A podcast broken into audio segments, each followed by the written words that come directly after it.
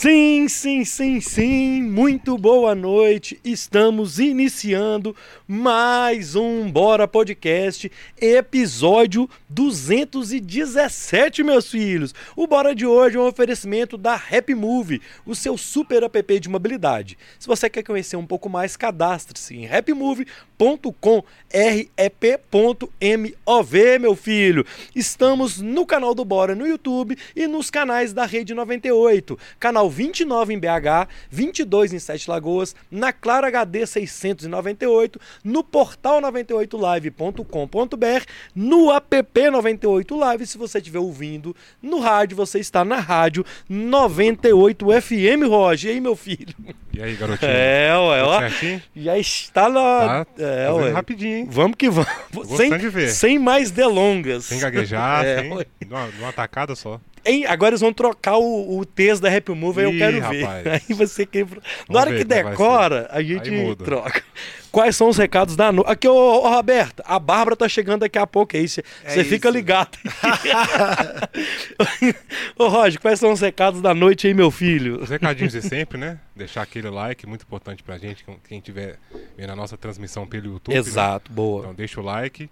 É, quem quiser parti- participar, quiser deixar um salve especial pro Cadu, super chatzão da massa que fura fila, né? Boa, isso, Mas garoto. quem não puder contribuir com o nosso canal, manda mensagem no chat que vai ter o seu momento. correto? Exatamente. Aqui a gente lê Lê, de todo mundo. Tudo, participação. no máximo que a gente consegue, beleza? Isso aí. É, e o canal de cortes bombando, Batemos Graças a 56 mil, certo? 56 mil hoje. Boa, então segue lá garoto. também, tá na descrição. O que, que é o canal de cortes?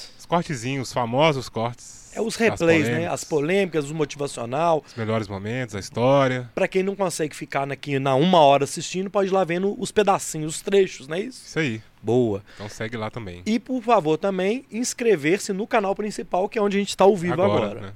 Como é que tá lá? Já, já, estamos com 100 140 mil, um? 140, Quase, quase quase. 41, né? Acho que esse mês a gente bate 42, Bate, né? bate. Vamos lá, é isso. É isso? Estamos ao vivo numa outra plataforma, a gente não sabe se pode falar isso. Não tá não. Ah, não, tá rolou, não? é. Ah. Vou tentar durante aqui que eu vou colocar. Se te rolar, você me dá o toque que eu falo que a gente vai ficar. A gente tá ficando ao vivo em várias plataformas agora, entendeu? É isso. É isso? Bora Vamos então? lá. Ó, galera, o papo de. Ó, o Roger falou aí do Superchat é o seguinte: você que tá na TV, assistindo a gente na TV, se você quiser mandar uma mensagem pro convidado, você pega o seu celular aí, ó, clica aí, ó. Cadu dos Anjos no Bora. Vai ser o primeiro vídeo que vai aparecer. Você pode mandar o seu salve, o seu beijo lá, o seu abraço para o nosso convidado, beleza? Que é ele, Carlos Eduardo Costa dos Anjos. Cadu dos Anjos, Cadu, obrigado. Assim, primeiro eu quero te agradecer muito pela, pela colher de chá de você aceitar esse convite, estar com a gente aqui, bater esse papo. Já tem um tempão que a gente estava querendo te receber. Obrigado. Bem-vindo, cara. Ah, nós demais. Luiz Carlos. Ó, aí, ó. Cará, É tá quase caralho. fazendo bagunça. É nóis, filho. Tem E isso não. demorou bater a agenda, né? Foi, mas estou feliz demais de estar aqui. E acabou que a gente encontrou aquele dia, né, no No mercado. mercado. Viagão ovo, Vocês velho. mandaram mensagem pra assim, ah, tamo aqui, acabei de ver seu livro no mercado. Eu tô chegando em 10 minutos. Mercado novo, gente. Daqui a pouco tem favelinha lá, daqui a pouco vocês vão ficar Opa! sabendo. É, já tem bafão pra contar. Ô, Eu queria comer. Aí, o que eu comprei lá aquele dia? Nossa, lindo. É, é. Eu sou muito barrista. É, a gente Eu- comprou ali atrás de você tem a, a, aí, ó, a igrejinha, a capivara. A capivara é, É. demais. Capivara eu acho que tinha que ser considerado mascote de Belo acho. Horizonte. É, muito, assim, é porque é muito simbólico, né? É. Doido. Ô, Cadu, eu queria começar o papo assim, pra quem é a galera que não te conhece aqui da Rede 98, é, você é multiartista, músico, produtor de moda, compositor, ator, poeta, influenciador, empreendedor. Teve uma pessoa que chegou pra mim outro dia e falou assim, que eu soltei lá, influenciador, que o Cadu não se identifica como influenciador, tá sempre multiartista, assim, cara, mas o que ele mais faz é influenciar pessoas, então não tem como a gente não Pro bem colocar. ou pro mal, estamos ali influenciando. De onde que vem o Cadu? Conta assim rapidamente essa história pra quem ainda não te conhece, cara. Aham, é, eu acho que a primeira infância mais bem vivida vem ali do aglomerado da Serra, da favelinha especificamente, que é o bairro Novo São Lucas, Que é o início é- ali, né? que é o início tá- se você vem pelo Santa Efigênia, Ok. pelo São Lucas. Geralmente a galera considera mais a entrada da serra ali no Hospital Evangélico, Sim. do outro lado. Só que, inclusive, isso é muito interessante, porque minha família foi uma das primeiras a morar ali no Novo São Lucas. E meu pai trocou o terreno numa Kombi e numa TV e constrói uma casa maravilhosa, gigantesca, numa pirambeira. E meu pai, assim como eu, não é arquiteto. Aham. Só que ele teve a curiosidade, ele desenhava ali, ele fez o barraco acontecer. E a minha primeiríssima infância, quando eu ainda morava ali para baixo, ainda na Mendesá, eu subia muito pro morro pra.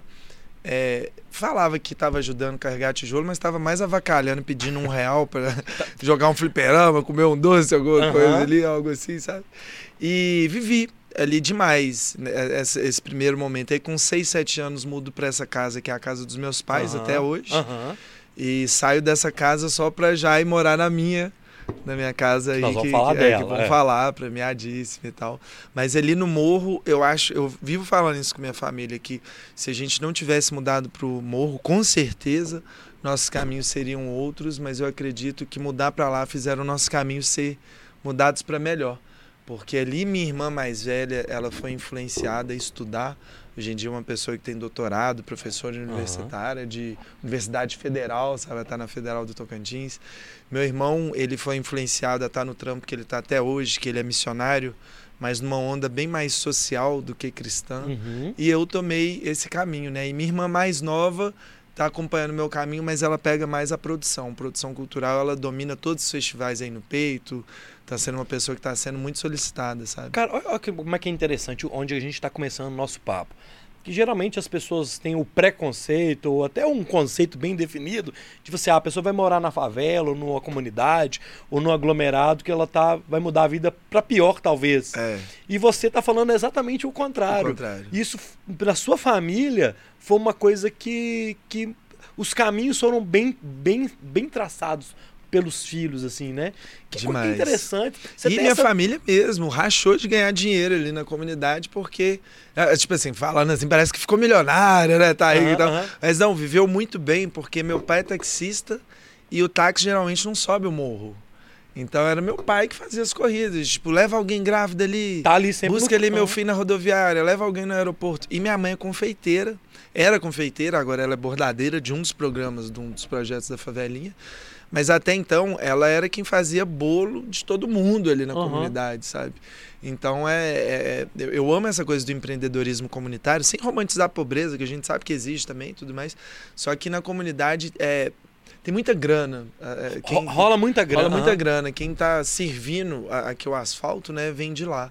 E é, na pandemia a gente viu isso. A comunidade significa senso comum, senso daquilo que é comum. E a gente viu que foram os maiores exemplos, né, de, de frentes humanitárias que cuidavam um dos outros. Foi na pandemia a gente estava dando aula, né, para a própria prefeitura não estava sabendo como distribuir tanta Uhum. cesta básica e vieram perguntar a gente. A gente pode falar disso aí mais para frente que tem pano para Não, nós vamos falar. Eu acho isso, acho isso, acho isso muito doido, cara, porque é, a gente, quem não mora lá, acaba não tendo esse, esse- essa abertura, esse conhecimento disso, sacou? É. E eu acho assim, eu até agradeço a direção da 98 que sempre deu carta branca pro Bora aqui pra gente poder contar as histórias das pessoas. E você é esse cara, esse contador de histórias, cara. É, é um cara que, com o seu exemplo, o seu trabalho, você tá dando oportunidade da gente conhecer isso, da gente ouvir, né? Assim, é, de vocês falarem e a gente poder ter essa, essa consciência, essa consciência. Então, assim, Que é uma troca Valeu, muito boa, cara. né? É. Assim, é, o que a gente vê geralmente das mídias falando sobre as comunidades é tiro, porrada e bomba. tira- é, o, o Derek teve aqui, o Derek falou isso. Derek é maravilhoso, salve Derek. Amo esse cara, o Derek poeta, falou isso, incrível. cara. A gente só vê notícia negativa. Só notícia, tiro, porrada e bomba. E eu tava agora, eu acabei de chegar do Rio de Janeiro, vim direto pra cá. O que eu fui no favela lá, eu fui no Morro do da Babilônia, que fica ali atrás do Leme, e os caras da barraca que tinham me atendido no dia anterior, aí um chegou mais jovem e falou: Eu voltei na sua casa, vem cá pra você ver minha casa. Um castelo com uma vista assim surreal. E quando eu assustei, eu tava entrando e saindo de dentro de casa dos outros, no meio da favela da Babilônia, ali, zona sul do Rio. Na, no sábado, eu fui no festival, vi Marisa Monte. Meu Deus, doido, a hein, mulher tá incrível. Que e depois de ver Marisa Monte, fui parar no meio do baile, no antigo baile da Gaiola, que agora é o baile da Selva. E assim, mesma coisa, muito bem recebido. Depois eu comentei com um amigo, velho, a gente não tirou foto. Eu, ah, mas não pode, né? Ele, não, pode sim. É que a gente tava tão à vontade que nem quis tirar, quis viver, né? É porque a gente ouve isso, né? Ouvi isso. E É, eu, que é. sou de cria de uma quebrada, viciado nesse vício de linguagem de outras. É, é o que a mídia mostra, né, É. velho? Mas assim, não sai de quebrada, sabe? É, quebrada pra mim é tudo. Caramba. Ó, É tudo. então vamos lá, só. E aí tá lá o, o Carlinhos lá, o Cadu. Já era Cadu? Sempre foi Cadu? O Caduzinho? Já fui Dudu. Ah, já...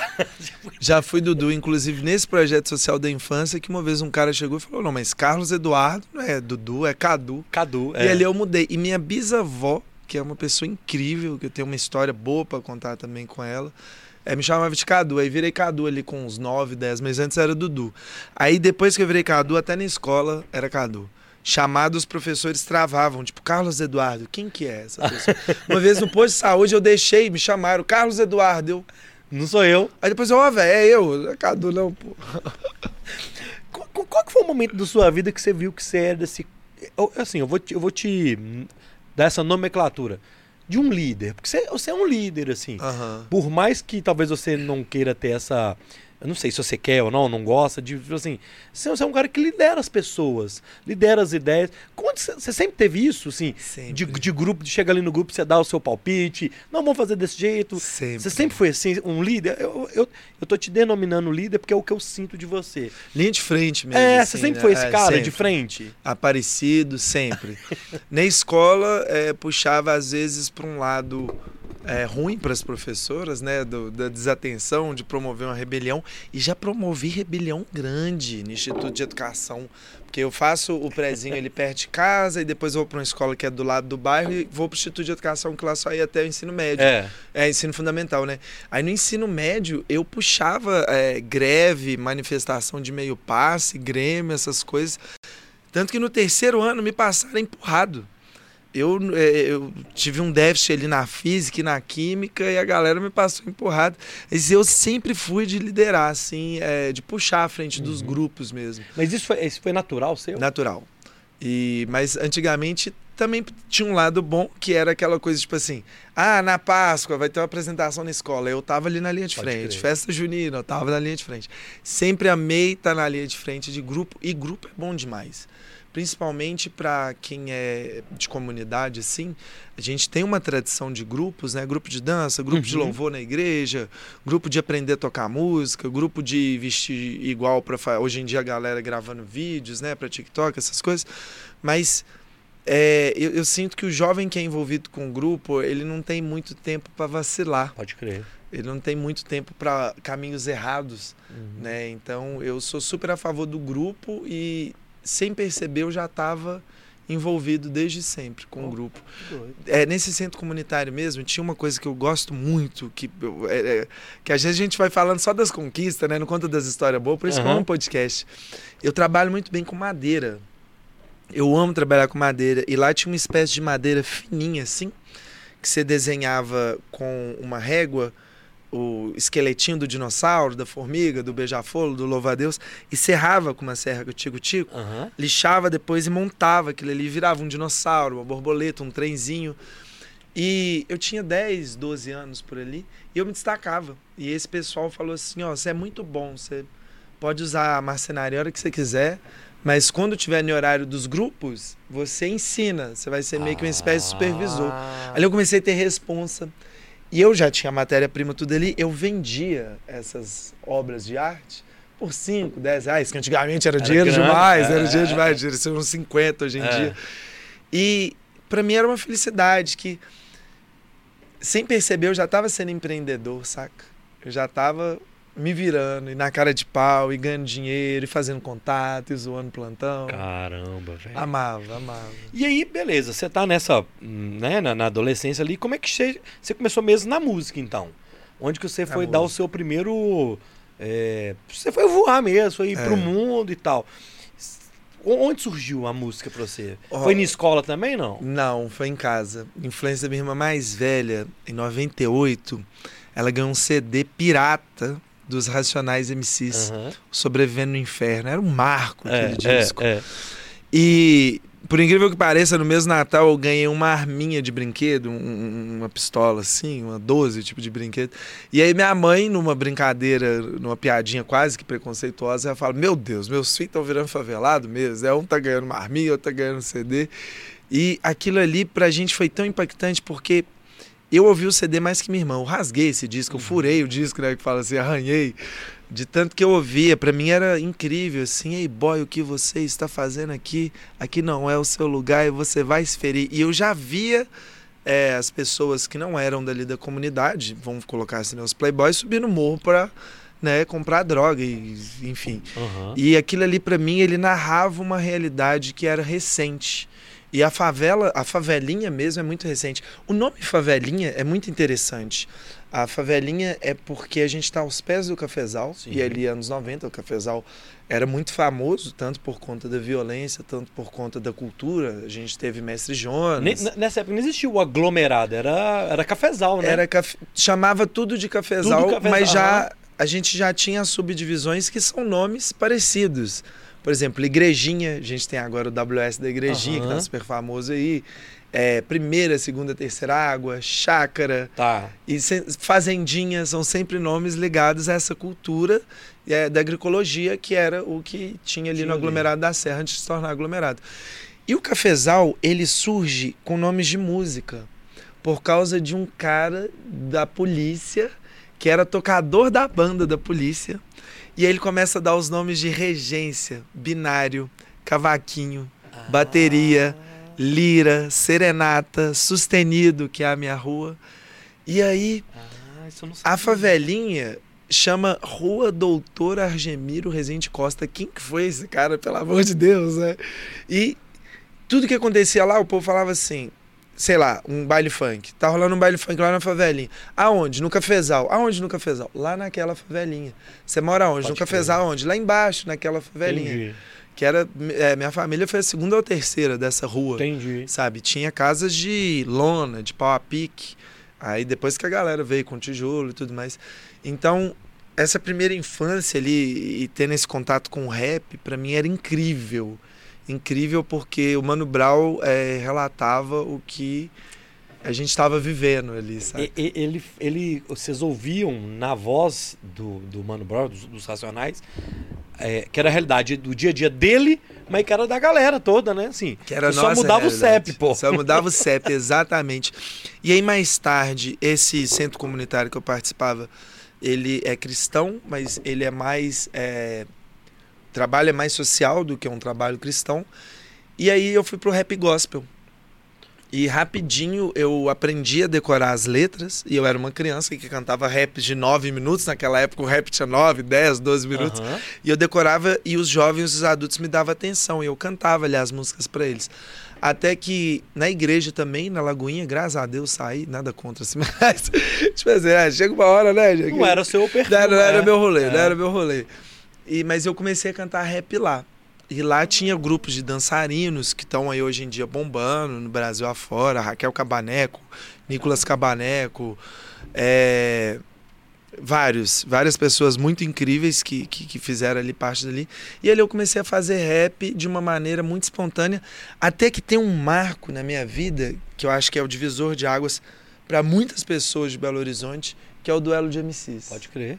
Que aí quando começa o duelo de MCs, eu já estava mais secundarista, fazendo Uhum. movimento estudantil, levando o Instituto de Educação para Praça 7 para pedir meio passo estudantil, apanhando de polícia, aquela loucura toda.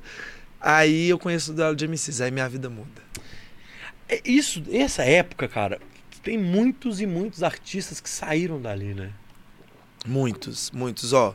Vamos falar do maior de todos do rap né, é, mineiro e talvez nacional, Jonga.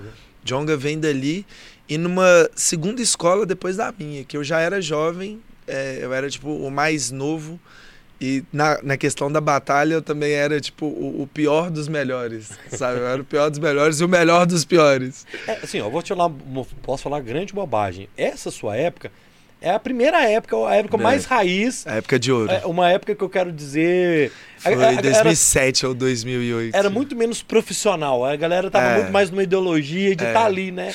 Mas o hip hop, ele tem uma coisa da nostalgia que sempre parece que antes era melhor. Por mais que hoje a gente tenha as plataformas de streaming. Olha o que, que a gente tá fazendo isso aqui ao vivo. Isso aqui não existia na minha época. Eu lembro uma vez, tinha até um programa de rap aqui na 98 que o Flávio Renegado O que Renegado. puxava. Isso assim, papo de 15 anos atrás. E era. era um marco. Isso pra gente é, era referência no Brasil. O Renegado, vou te mostrar esse corte depois, vagabundo. Esse era referência no Brasil. E era algo minúsculo, né? A gente ainda tava só Uhum. brincando, que nem se falou. Era Aham. menos profissional, mas era muito mais gostoso. Era muito mais... Hoje em dia é que eu tô velho também, né? Eu chego lá no duelo, vejo aqui tanta gente nova. Eu, ai, gente, Não, já é. vivi isso aí. E aí você tá ali, tal, tal dia você fez, você fez álbum, você fez música que ficou, que, que colou na galera, né? Fiz muita música. Eu- Dessa primeira, dessa geração, eu fui o primeiro a gravar CD. Aí, velho. E imprimia disco físico. E foi um dos momentos mais interessantes da minha vida é que eu vendia o CD de mão em mão no duelo de MCs. E antes de eu fazer um disco, disco mesmo, conceitual, início, meio e fim, eu pegava, é, ia no Iapoc, comprava um tubão de CD virgem Uhum. e eu mesmo me pirateava. Pode Você crer. vai lembrar que tinha uma plataforma que chamava MySpace. Uhum. Eu escrevia myspace.com.br Cadu dos Anjos, vendi um por 3, dois por 5. Eu já vendi mais de 5 mil CDs assim. Assim, não tinha dinheiro nenhum na época, porque tudo virava um goró, uma Claro. saidinha, né? Você fazia coisa. girar o, Fazia o rolê, girar, mas ué. meu nome tava ali na pista. E eu amava. E o duelo era muito bom. Eu era um MC que, assim, os caras chegavam, vou te matar, vou arrancar sua cabeça. Você não vai me matar, não, porque a gente amigo. Ontem você tava na minha casa beijando meu umbigo e rimava assim, umas coisas Pode nada, crer. E o povo, em vez de gritar, uou, eles riam. E aí os próprios MCs falavam, Cadu, você é o pior dessa galera do- da elite, né? Só que s- é, a pior pessoa de batalhar também é você, porque é, é aquele cara que joga o, o, o- o FIFA ali, que ele é ruim, mas ele dá pressão com o bom, sabe? Tira o bom. Doido. Talvez eu era esse cara. Foi uma Golden Era. Doido, doido. Ó, vamos fazer o seguinte, o pessoal já falou no meu ouvido aqui. Vamos para o primeiro e único intervalo, né, Roger? Isso aí. Do papo aqui com o Cadu dos Anjos. Ô, Teofi, chama o intervalo aí. Daqui a pouquinho a gente volta com mais Cadu dos Anjos no Bora Podcast. Começar a falar mal da vida dos outros aqui, vocês vão ver, pra dar audiência. Você que tá no YouTube, a gente continua no YouTube, beleza? A gente continua ao vivo no YouTube. Vou mandar um salve pra galera que tá aqui no YouTube, que eu não falei ainda. Rogério, boa noite. Cadu é exemplo a ser seguido. Valeu, Rogério. Terezinha Vieira, boa noite a todos. Deus abençoe. Valeu, Terezinha. Grezelli, boa noite. Fábio Machado, é o Fábio, inclusive. Fábio que passou o contato seu, tá? É mesmo? O Fábio já foi lá, lá na favelinha com o Ciro Gomes, eu acho. Ah, É. eu sei dessa época aí, essa É. época da política. É, ele foi lá, eu não sei se você conheceu a Kika, Uhum. um rolê desse aí que ele que arrumou o contato. Salve Kika, Kika É. uma vez, Kika de novo. João Oscar, abraço para a turma do Bora, estamos aqui de Venda Nova, conectados, obrigado. Alessandra Alves, boa noite, boa noite, Ale... André, Andresa Alves. É... Para papá. Estamos no Bar da Lu, 100% aqui conectados no Bora. Salve Boa. O Rogério, ó, aqui ó. O Rogério mandou aqui, ó. Hum, por que um jovem sempre mais ativo que os políticos? Calma, nós vamos fazer essa pergunta. Deixa aqui. comigo. É. O Brandon tá aqui com a gente. Salve, Brandon. Cadu, o melhor. Valeu, Brandon. É o seguinte, você que tá aí, vai mandando a sua mensagem que a gente vai lendo. Todos que forem chegar em 15 segundos a gente volta pra 98. Au! Seu barbeiro tá vendo, Brandon. Ah, o menor, pô. Salve menor. Ele que fez esse coração Aí partido sim. aqui, ó. Estamos voltando, hein? Cara, tá aqui uma coisa que a gente pode explorar muito. Eu amo Pokémon. Estamos de volta com o segundo bloco do Bora Podcast. O convidado de hoje, o papo tá muito legal com o Cadu dos Anjos. Ô, Cadu, você gosta de Pokémon, mano? Nossa, demais. Eu não tenho maturidade nenhuma, gente. Eu já desmontei o. E a o cenário Pokébola ali, ali? A Pokébola. Cara, isso aqui faz parte da minha vida e da minha infância. Na verdade, eu tinha vergonha de falar até pouco tempo. Agora que eu tô pagando as contas, pagando, tem mais de 70 funcionários, eu posso assumir. Eu amo Pokémon. Eu amo assim, de uma forma que. O que marcou minha vida. Tá, no- eu- tem- tá na, na mente da, da- do- Tá, infância, mas né? eu jogo até hoje em dia, pra falar Ah, a é? verdade. Jogo. Tem- Uma das coisas é que eu coleciono videogame. Eu tenho PlayStation 2, 3, 4, 5, realidade virtual, tem Nintendo Wii, Nintendo Switch. Eu tenho videogame é espalhado, eu amo. E foi uma família holandesa que morava nesse projeto. Inclusive, a gente tinha uma troca muito grande. É, o meu melhor amigo, o filho deles, vinham para minha família para tomar café e ver novela, porque ele estudava numa escola do Brasil, então naquela época a TV era bem mais acessada. Aham. Ele precisava saber quem matou Lineu para estar ali na escola, sabe? E tomar café. E eu, ao contrário, eu ia para casa dele porque eu jogava jogos de tabuleiro com a família dele, é, vinha, via filmes, Senhor dos Anéis, Harry Potter e tudo mais, e jogava Pokémon. Eu fui ter internet em casa 10 anos depois daquilo. E já tinha internet na casa dele, jogava no Game Boy. Inter... crer. Assim, isso aqui faz parte da minha vida demais. Ó. Squirtle, Moro, é, Killbone, Dragonite, eu entendo tudo que você perguntar Tira de o Pokémon. dele aí. Ah, não acredito, que salto. Ai, meu Deus. Tem gente que fala que é um Charmander e esse é seria um crânio de Charmir, de É, Charizard. Eu amo, amo demais, de paixão, jogo até hoje, minha casa é doido, cheia. Vocês querem me dar presente? Vocês me dão planta ou coisas ligadas ao universo Pokémon que eu vou assim amar você pro resto da vida. Doido, doido. Ô, Cadu, aí beleza, cara. E nisso você ganhou uma vida na música. E aí, como é que foi que eu já ouvi você contando da sua conectividade com, com o aglomerado, com sua essência? E você rodando o Brasil, rodando o mundo, ganhando sua grana, você falou assim, cara, eu preciso fazer alguma coisa por aquela galera. É isso? É- Exatamente É, isso isso. que rolou com você? Como é que foi isso? Exatamente isso. Eu tive uma oportunidade muito legal de trabalhar com Giramundo, teatro de bonecos. Top. Sei manipular boneco, saca? Sei, sei brincar com boneco de fio, de corda, boneca habitável Aham. e tal. E aí comecei a rodar o Brasil e nisso eu tava fazendo um sarau incrível, que era o sarau Vira- Vira-Lata, que inclusive o nome Jonga nasce nesse sarau. E vários outros rappers, Hot, Oreia, uma Aham. galera começou a fazer é, de um espaço público, que a gente estava ali no espaço público de 15 em 15 dias. Por exemplo, hoje nós estamos aqui na porta da 98. Daqui 15 dias a gente está lá na Praça do Papa. Daqui 15 dias na porta da Câmara dos Vereadores. Daqui 15 dias debaixo do viaduto. Ia brincando de falar e recitar poesia. E eu estava dando oficinas também para o Estado, para um projeto que chama Fica Vivo. Lembro. E ensinava a galera a fazer rap, cantar rap, criar carreira e cantar por aí. Até que no momento é, eu tava ganhando bastante grana, não tinha obrigação nenhuma, assim, né? Não tinha, até hoje não tenho filho, não tinha minha casa, que casa também dá um trampo ali, cuidar, né, financeiramente e tal. E eu decido entregar um pouco dessa experiência artística que eu estava vivendo para minha comunidade. Porque eu acho que você dá um ofício para as pessoas, por mais que a pessoa não vai, por exemplo, é, eu aprendi marcenaria na infância.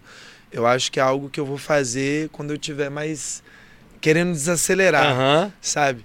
Eu não sou marceneiro, mas eu tenho esse ofício comigo, sabe? Eu sei fazer uma mesa, eu sei fazer uma cadeira, eu sei fazer um bonequinho de madeira, sabe? Eu sei brincar com madeira.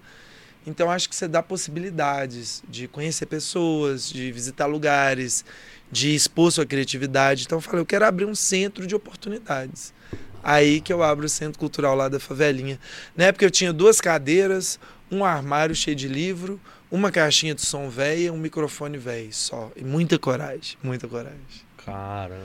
E hoje em dia a gente tem prêmios internacionais de arquitetura, porque a arquitetura da favelinha é bem mais interessante que a da minha casa, por exemplo. As cores são inspiradas em Oiticica, de Inhotim. Você entra na favelinha, você tem um cômodo todo rosa, uma escada toda amarela, do chão ao teto Aham. que eu tô falando, é parede, chão e teto. E é um projeto que gera renda para mais de 70 pessoas. Hoje é segunda. Hoje é segunda. Hoje lá teve aula de Libras. Tá, deve estar acabando uma hora dessas, a aula de Libras. Olha que legal, Libras no meio da favela ensinando funkeiro a falar em Libras. Porque agora o mercado de Libras para os festivais está muito grande por conta da acessibilidade, que ainda bem que está acontecendo, né? E amanhã vai ter capoeira e vai ter, na sequência, vai ter aulas de funk. E de manhã vai ter as bordadeiras, que as mulheres de- de- da melhor idade, as mamães, as vovós que estão fazendo bordado. Então foi uma sacada genial que eu tive e sem papo de bom samaritano. Eu não sou essa pessoa, sabe? Eu não sou o bonzinho. Eu não sou o que tá ali para salvar ninguém. Eu não tô ali para salvar ninguém. Eu sou o que mais precisa ser salvo naquela comunidade. O mais errado sou eu, do aglomerado inteiro. E vocês que sabem, cala a boca no chat. Não me expõe, não, pelo amor de Deus. Mas numa onda mesmo de gerar oportunidade e, consequentemente, gerar renda. Porque sem renda a gente não tem oportunidade nenhuma. E muito se fala sobre empoderamento e pouco se fala sobre dinheiro para a comunidade, Uhum. sabe? Não tem como eu vim descer aqui pro podcast sem ter dinheiro para pagar uma passagem para vir, para pagar uma gasolina, para eu ter internet para acessar, sabe? Então o empoderamento vem através da grana. E essa foi minha missão ali no... e é minha missão no E- aglomerado da Serra.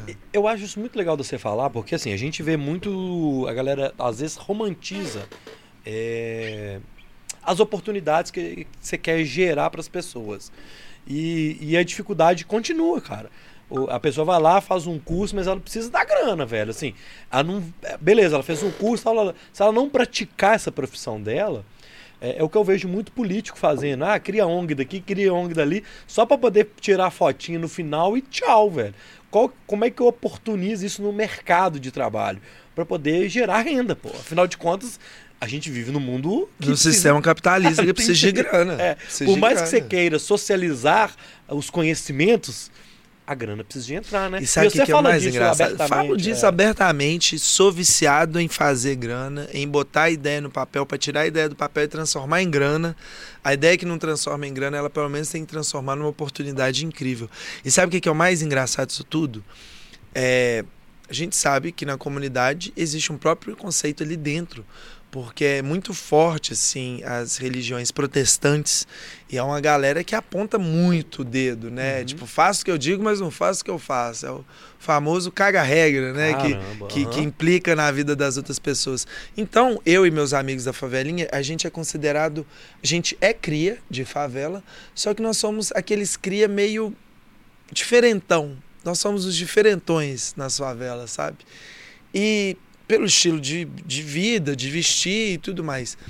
E no pior momento da pandemia, eu, todo legalizado com a associação que é o Centro Cultural lá da Favelinha, recebo uma verba de 5 milhões e 400 mil reais para fazer duas mil marmitas por dia, 6 mil cestas básicas por mês e 60 mil máscaras nesse período de três meses.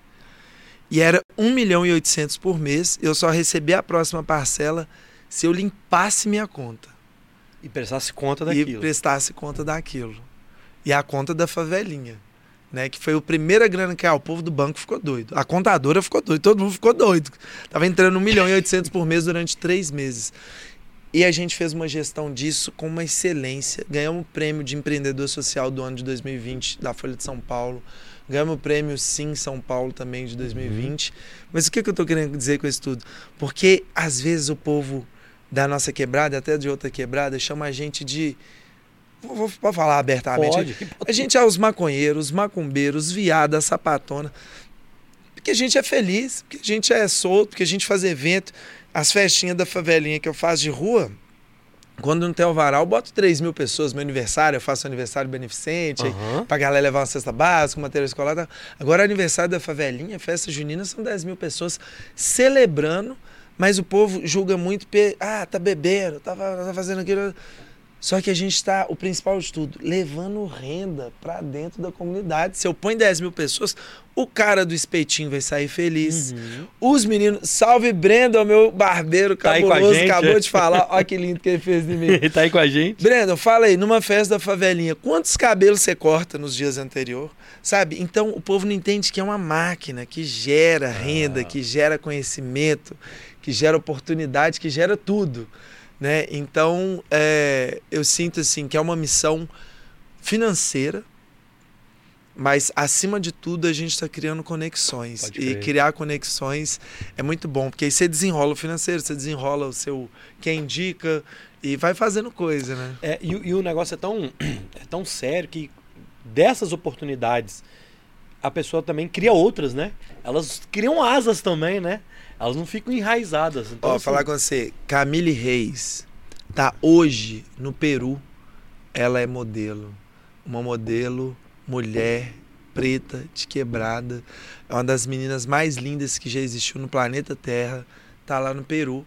Começou a desfilar com a gente no Favelinha Fashion Week. Vitinho do Passinho acabou de comprar um palio. É um palio ou um gol bolinha, não sei. Comprou o carrinho dele lindo, tá indo para a faculdade, vai formar na faculdade de educação física da PUC, que é particular esse ano. Negona Dance, tá na faculdade de dança do FMG, tá quase sendo jubilado, hein, Negona? Vamos estudar, vamos parar de matar a aula, vagabundo. Ó, Dudu Sorriso acabou de lançar uma XRE 300, sabe? E, e, é dançarino, dançarino de funk. E é engraçado que tem pessoa que fala assim: você dan... Ai, você dança demais, mas você trabalha com o quê? Os meninos estão trabalhando com funk. Sim, claro. Saca? E isso são vários outros, outros exemplos.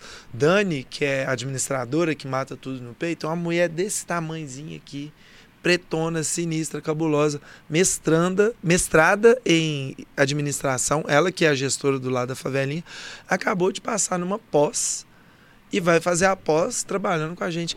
Então, eu tenho um milhão, um milhão não, tenho mais de cem, centenas, tenho centenas de, de, de exemplos assim, uhum. de pessoas que estão transformando a vida através de oportunidade, através né, de, de de oportunidade, né? é. né? Outra palavra. Eu de... acho que é isso, né? Eu acho que você entendeu isso e, e quando você lá atrás resolveu voltar para sua origem, era isso que você queria, né? Era isso. Era isso. Não, era mais do que isso. Porque o teatro, eu amo teatro, mas para assistir. Acho que eu não volto a fazer teatro, não. A não sei que, que, o cachê seja muito grande, sabe? Porque o teatro, ah, o teatro é meio chato também. Desculpa aí o povo do teatro. mas fazer teatro é chato demais. Você tem que ensaiar, é a mesma peça, 10 anos, aquela coisa, ensaia todo dia antes de apresentar. Eu não curto muito mais tanto fazer, eu prefiro cinema.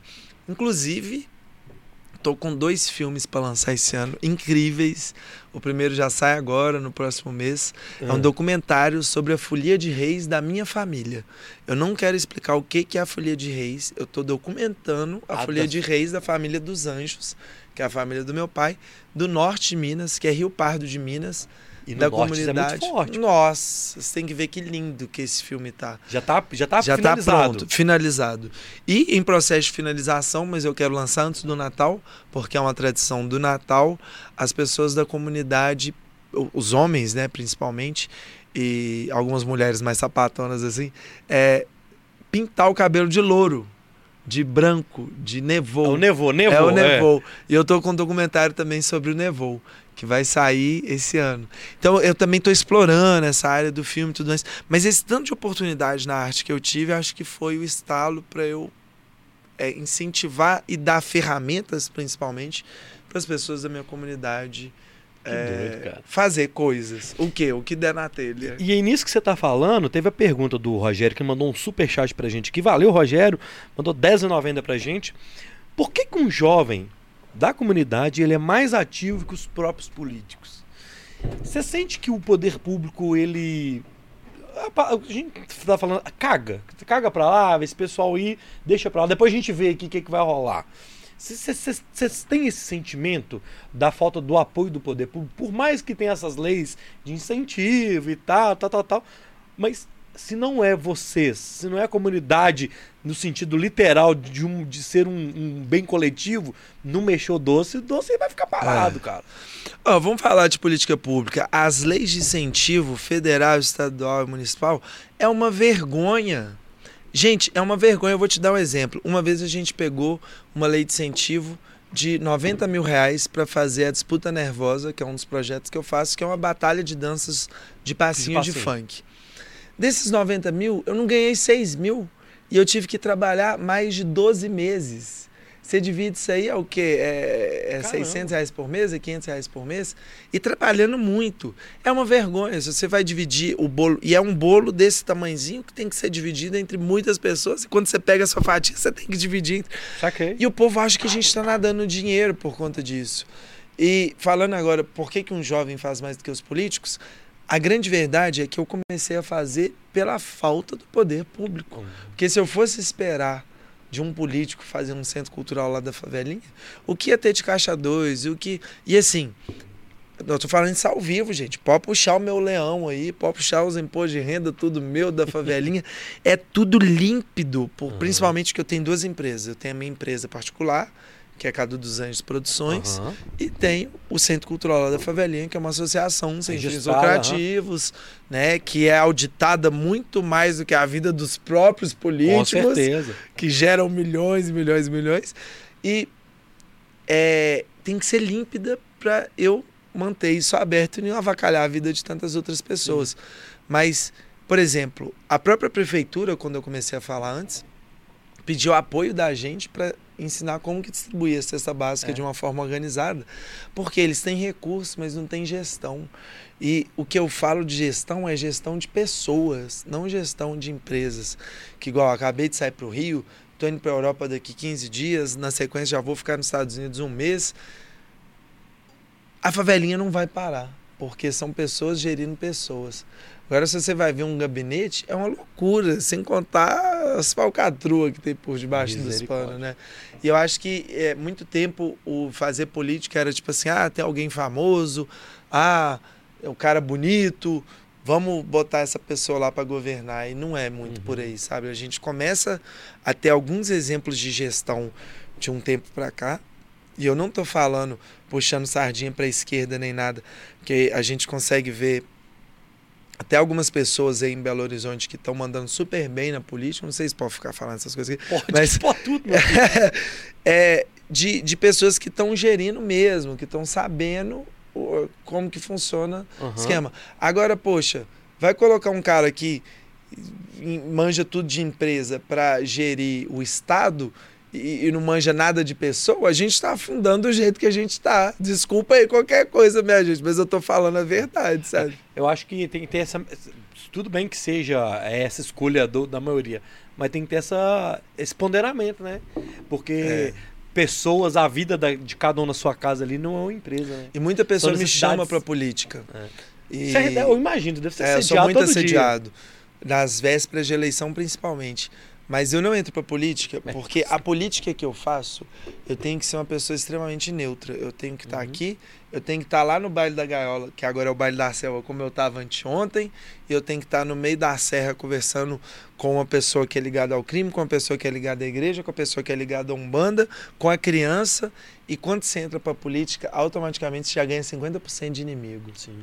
E esse aí não é meu rolê, eu não posso ter inimigo, eu não quero ter inimigo. Eu sou a pessoa. Na, na festa do prêmio da casa, a gente não tinha alvará, porque foi algo efêmero. Uhum. Surgiu da noite pro dia. Né? Vamos fazer a festa. Era uma quinta e sexta rolou a festa. Foi lindo, DJ, som, nanã. Aí chega a polícia, porque não tinha alvará que, que eu fiz? Vou caçar brigar? Vou caçar militar na internet? Fui conversar com o cara. E minha advogada de longe, olhando, pronto para entrar na conversa, ela fala que no momento ele enfia a mão no bolso e tira alguma coisa. Ela fala: pronto, vai dar tiro. O cara me tira o celular para tirar uma foto comigo porque estava feliz que eu estava representando a comunidade. E eu tô assim com ele, mãe, nós estamos no Fantástico, hein? Abraçando o cara e tudo mais. E é isso, assim, eu acho que é, é esse ser político que eu sou, eu tenho que estar tá de boa com a polícia, eu tenho que estar tá de boa com você, eu tenho que estar tá de boa com o prefeito, com o governador, com a criança da comunidade, que se eu vacilar com ela, ela vai Sim. me cobrar, sabe? Sim. Como é que foi esse, esse prêmio, assim? É você já sabia que ia rolar o concurso, porque vocês ganharam da, do, do, da instituição também, pô. Vocês ganharam a sua é. casa e, a, e, a, e o layout Lá da favelinha, da favelinha também. É. Você já sabia disso? Como é que foi esse, essa parada? O que, que assim? aconteceu? 2021 foi um ano que o coletivo Levante, que é o coletivo que nasce Sim. a partir da minha casa, do Centro Cultural lá da Favelinha, ele ganhou uma notoriedade internacional, que a gente ganhou um prêmio do Instituto Tomiotaki, de São oh. Paulo, que é um mega instituto, é o Inhotim da Faria Lima, né? E a gente vai parar em Paris. E na sequência a gente ganha do Instituto de Arquitetos Brasileiros e ganha outro prêmio ali, outro prêmio aqui. Só que minha casa é particular, é pequenininha. A da favelinha, mesmo sendo uma associação privada, é um prédio público que de portas abertas, uhum. você pode entrar, extremamente colorido, gera renda para uma galera, tem muitas pessoas ali todo dia, então a favelinha sempre teve o holofote para ela. Daí, a gente, quando é fotografada a minha casa por um fotógrafo que trabalhou com Niemeyer, cara é o bambambam bam, bam da arquitetura, uhum. Leonardo Finotti, salve meu querido. Right. E aí ele faz essas fotos, a gente cria um editorial da minha casa e manda para as revistas do mundo inteiro. Quando é publicada na Arcdaily, que é quem promove esse concurso, que é a principal, a Vogue, vamos colocar aqui a Vogue da arquitetura. Da arquitetura. Sabe, a Vogue da moda e tem a Arcdaily da arquitetura. A gente fica muito feliz, bombou no site, aí vem hater, né? Quando vem hater, você pode você saber pode que tá bombando. Se tem hater no seu pagode é porque tá bombando. É, é, é. E aí é, minha casa foi publicada mais de uma vez ano passado. 2022. No caso, né? Isso, não só em É, 23. é. e aí, é, ela é publicada assim: conheça projetos de favela, conheça sei lá o que, sei lá o que. Do nada, no final do ano de 2022, sai assim: conheça as 10 casas mais curtidas do site. E a minha tava no meio. Aí, automaticamente, a gente foi para essa competição. Você, opa. Passa 15 dias, a galera não viu o e-mail. A galera do Coletivo Levante. Então, eu entro na competição do voto popular com 15 dias de atraso. E eu crio uma Caramba. fanfic. Eu criei uma fanfic. Assim, eu falei, eu vou fazer barulho. Eu tava acabando de chegar de Salvador, que eu tava bolado com Belo Horizonte, que Belo Horizonte é muito massa. Mas às vezes também tem umas coisas de orçamento, aqueles trem. Aham. Eu fiquei bolado, meti o pé pra Salvador, fiquei lá uns 15 dias É sem política, programar. filho. E voltei feliz da vida porque eu tava com essa notícia. Eu falei, gente, acabei de chegar e tem um bafão. Vou precisar da mídia, da cheia do zap, dos inimigos e dos amigos. Daqui a pouco eu conto, deixa eu só entender o que, que tá acontecendo. Dá um foguinho aí pra eu saber se vocês estão comigo. Eu tive mais 5 mil foguinhos no Instagram. Quando eu lanço a notícia, eu fui bem apelativo, bem sensacionalista. Eu falei, meu barraco tá concorrendo mais doido do mundo. Aí na lâmina seguinte, barracos favela, e toquei um tanto de foto. No dia seguinte, eu tava com o discurso pronto pra xingar meus amigos da mídia, com todo respeito, pra falar assim: é, seus vagabundos, vocês No- gostam de me procurar quando o barraco tá caindo, quando o barraco tá subindo, vocês me procuram. E aí foi totalmente ao contrário. Antes de eu falar isso, todas as emissoras, todas as rádios possíveis estavam dando notícia disso. Todo doido. mundo. Quando foi pro Fantástico e pra Choquei, eu falei, zerei o game. É. Zerei o game. É, dominou o Brasil, né? E tá engraçado que eu tô andando por aí, igual agora eu tava no Rio ontem, anteontem e ante-anteontem, quando eu, principalmente nas favelas, quando eu falava, eu sou dono do barraco, de favela, galera surta, galera pira e quer tirar foto e quer conhecer a casa. Então tá assim, tá muito divertido e mídia internacional também, né? Eu tô indo agora participar de um festival em Barcelona e já tô com uma palestra em Barcelona. Aí tô para fechar uma, uma palestra na Irlanda, na Espanha, na Irlanda, na Escócia, na Inglaterra, na Holanda e na Alemanha. Tá tudo em negociação ainda. Aí o consulado americano já me chamou para falar lá, vou ficar 15 dias, começa por um por Washington DC, vai passando por ali. Não vai tá uma loucura assim, a casa tá indo pro mundo inteiro. E é um barraquinho, é Mas como é que você fez? Não, mas é porque ele é estruturado, É. a arqui- a arquitetura dele. é, Como é que foi pensado isso, assim? Foi de onde surgiu? Porque era uma casa normal, Não, não era nada, né? não era nada. Então Era terra, era Ah, mato. não sabia era não, mato, tá. eu tirei do zero. Para mim você tinha reformado um Não, barraco que já tava lá. Não, tirei do zero. Era uma casa muito engraçada. Não tinha CEP, não tinha água. Eu não tenho CEP, eu não tenho água, eu não tenho luz. Aí você É, tem gato, construiu, tem então. gato, é. Você construiu. Construí, do, Do zero, zero. do zero. É, quando surge o Coletivo Levante, eles fazem o lado da favelinha, eu falo com o arquiteto Fernando Maculan, que sempre trabalhou em rede. Nesse projeto ele chama Joana Maga- Magalhães, Ricardo Lobato e Cássio Lopes, para fazer o desenho de um terreno de 70 77, eu acho, metros quadrados. E a gente faz minha casinha de 66 metros quadrados. E é tão interessante que ele é inclinado e ele tem três níveis a partir dessa inclinação. Eles Aham. fizeram um esquema de otimização do espaço que eu consigo cansar meu cachorro em 77 metros quadrados. Porque se eu tô no meu quarto, que é no segundo andar, e jogo a bolinha para ele lá no deck de madeira, que é no subsolo, né, abaixo do primeiro andar, ele tem que descer uma escada, descer outra, correr até o deck para voltar. Então a gente tem um deck, tem um primeiro andar que é cozinha americana, com sala, banheiro, sala, banheiro, cozinha e uma área de limpeza, e o segundo andar uma área de vivência, um quarto e ainda tem a laje. Essa é um mini castelinho, é um fortezinho, num espaço muito bem otimizado. E a gente usa algumas coisas é, que dão um destaque. Por exemplo, eu queria o tijolo de adobe, porque as casas da favela, ó, o, o tijolo tradicional, né? Uhum. que é, que é feito de, de, de, né, de lama e tal, é, eu quis esse tijolo para não diferenciar das outras casas. Que por mais que hoje em dia né, é, eu tenho grana e tudo Aham. mais, já não vivo num estado como vivia na infância ali de miséria e tal, a gente faz o tijolinho deitado. e aí ele camufla e ele cria Ah, um sistema de maior é, proteção da inércia mesmo, do calor na casa. Que o Ah, tijolo então em é pé, deitado, é, ele passa o calor mais fácil. Deitado, ele, a parede está mais grossa. A gente usa toda a esquadrilha, que são janelas que correm, quase portas e portas, feita com material da comunidade. Só que a posição que é colocada faz o ar circular. Então são detalhes da arquitetura e principalmente porque quando minha casa ganha o prêmio, é na mesma semana que um tanto de casa cai no litoral norte de São Paulo. oi. E a diferença é o quê? Que se tivesse feito um estudo de viabilidade daquelas casas, que não vai ser feito porque não existe política pública e geralmente as pessoas de comunidade não vão ter aquele poder de compra para contratar quem vai fazer a sondagem do terreno, não vai acontecer. Então a gente fez a sondagem. Então eu tenho um tubulão de 6 metros. Você tem noção o que que é um buraco de 6 metros dentro da terra e você enche aquilo ali de pedra e concreto e ferro para sustentar a casa. E a maioria das pessoas que moram no meu beco são pedreiros. E eles começavam a falar quando me via andando por ali: Cara, você tem noção que sua casa sustenta todo o beco? E minha casa é a última do beco. De uma rua que não tem nome, não tem CEP. Tem assim, tem os nomes popular, porque lá na ponta é o beco sustenido, que é bem interessante e bonito. Na prefeitura e no Google você vai achar Rua H, que é como se não tivesse o endereço, eles botam uns- umas letras ali, né?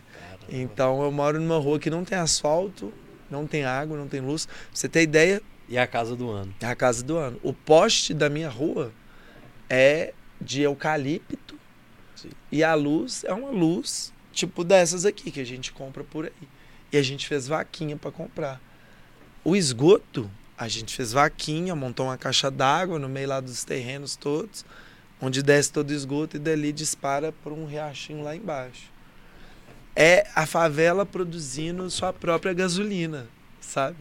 É a gente num sistema comunitário extremamente urbano fazendo tudo acontecer ali. E eu tenho fotos e vídeos do- de onde eu moro de 2017 que não tinha casa, não tinha nada. Nada. Era mato. Era mato.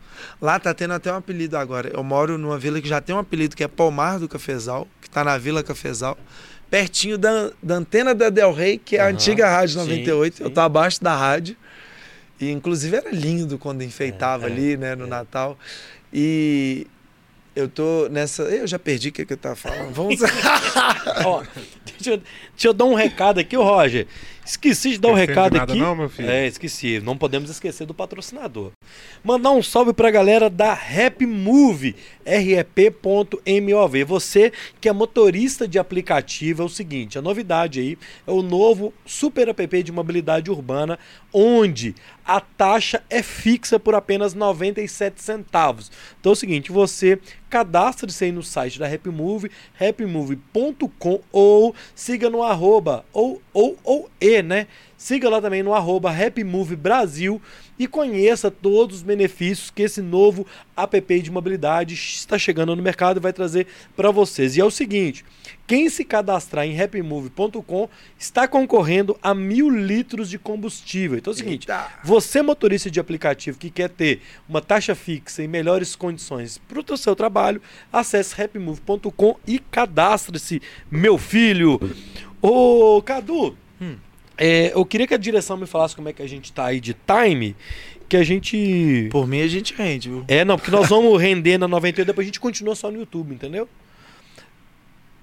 Eu ia até bater. Tá, então vamos fazer o seguinte, o o direção. Vamos passar o recado, porque é o seguinte, hoje foi lançado, dia 6 do 5 vai ser lançado, né?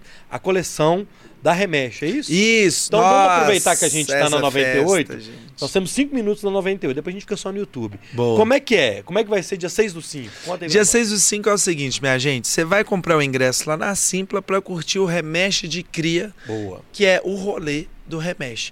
O Remexe é uma cooperativa de moda que faz roupa de roupa que já existe e outros resíduos têxteis. Só que o ingresso não garante sua entrada. Ah, não, você tem que estar Não. vestido, né? Você vai comprar o ingresso e vai ter que ir lá no ateliê antes da festa buscar seu look. Tem que estar trajado. É, ué. E é um look único. A gente vai fazer um look que só você vai ter no mundo, porque a gente está fazendo de resto de roupa. Ok. Então não dá para repetir. E aí vai ser a festa com só entra quem tiver de roupa do Remexe. Essa festa vai ser demais. A gente já tá assim, com patrocínio de várias bebidas. Acho que as marcas estão entendendo que tem que chegar junto com esse tipo de iniciativa. Aham.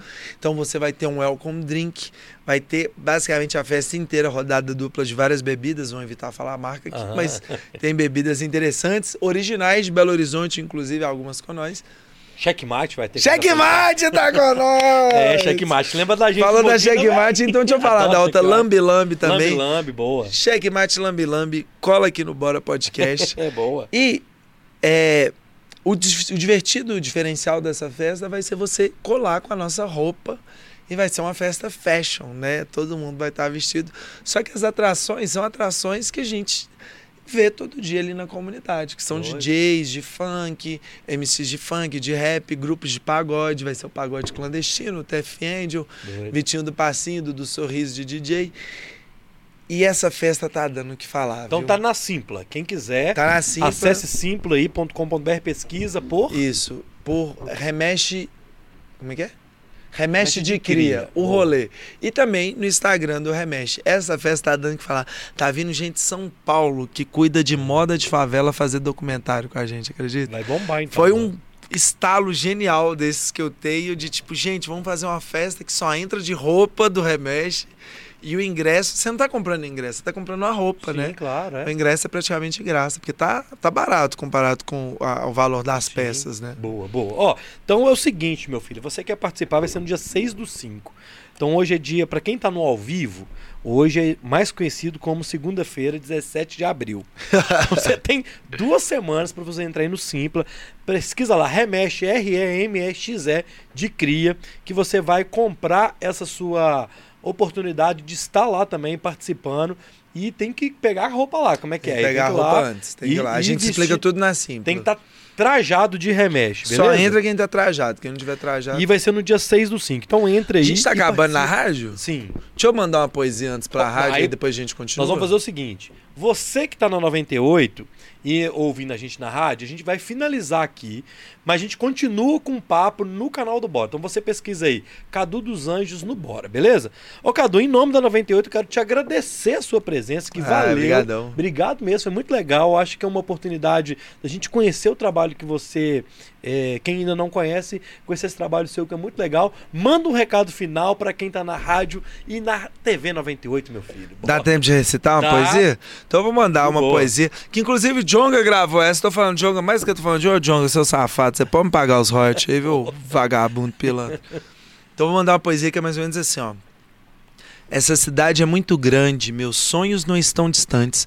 Eu enxergo a realidade quando eu comparo com antes. Respeito é pra quem tem, na rua morro asfalto, na praça, igreja, boteco, sempre tem quem fala alto. Oportunidade assalto, tanto quanto ser assaltado. Conselho ditado errado, eu escuto por todo lado. Circuito tá defraudado, tirada. Jogo de dados, recado pregado ao lado da minha foto procurado. Eu guardo 3x4, fato evolução contínua. Contínua enquanto viver, com a rotina, com crack, com cocaína, vizinhos desconhecidos, esquiva-se da inveja de tudo que é corrompido.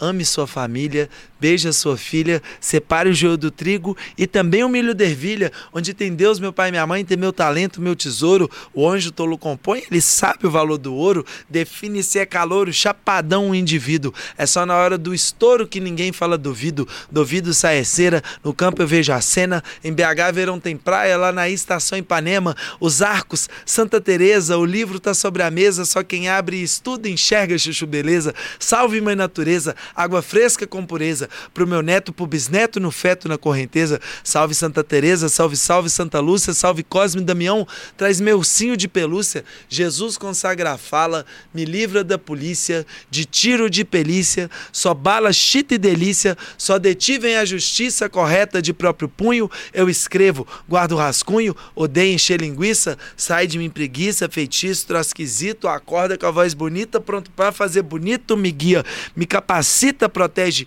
canta, inspira, me dá uma mulher bonita que não é chegada em briga, enche nossas barrigas de todos que necessita, proteja meus amiguinhos, amém, é nós na fita.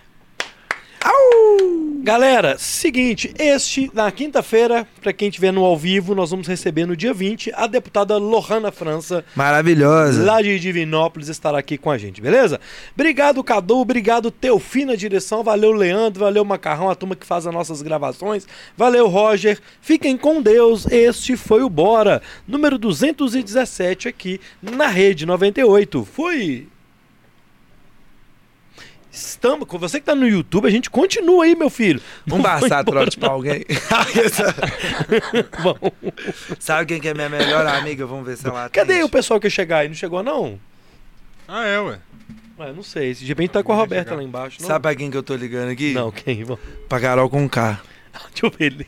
Vamos ver se ela atende. Tá ligando? Tem que ligar de vídeo. Às vezes ela tá ocupada, ela não atende, mas se ela tiver. Segunda-feira, 10 horas, hein?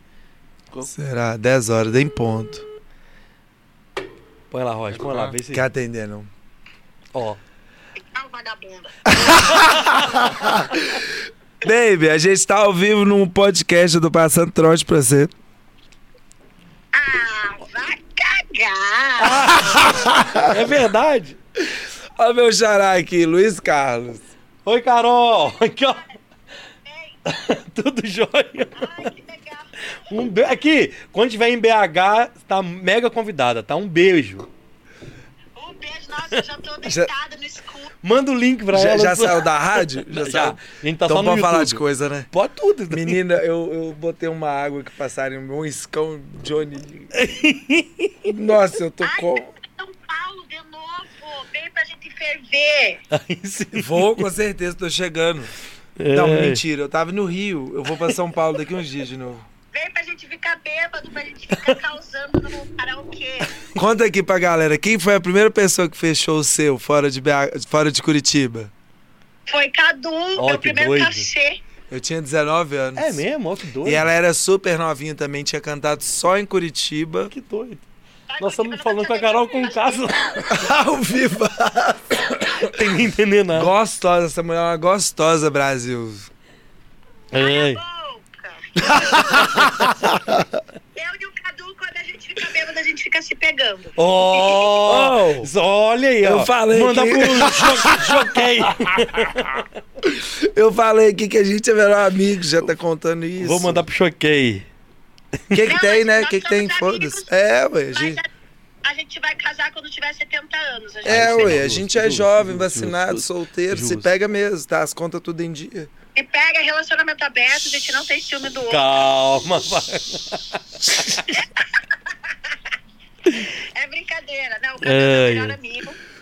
Mas a parte que a gente se pega é verdade. É verdade. Inclusive, volte pra São Paulo que eu vou te pegar. Boa. Eu vou seguir a entrevista aqui. Vamos Cadu é maravilhoso, gente. Gostoso. Não, gente não, agora boa. aqui, conta, conta que tá vindo um álbum cabuloso aí. Ah, é? Tá. Não, mas vai- a gente tá no ar, a gente Tá tá no ar, tá no ar, tá vindo a Carol de origem. Não, senhor. Então vamos fazer o seguinte: quando ela Gente, vier lançar em BH, ela vem Deus, aqui, eu- pô. Babado, tudo. Tá no ar, tá ao vivaço aqui, ó, o estúdio aqui, ó. Mas você não falou que tinha saído do ar que acabou. Não, saiu da. Não, que saiu da rádio ao vivo, agora continue no YouTube. Alô, galera do YouTube. Conta como é que é. Tem uma música. Não, sério, é porque, tipo assim, teve tudo isso daí, ela foi, fez um álbum, né? Só que assim, o Urucum é isso, é a cura, né? O É. Urucum é o álbum da cura.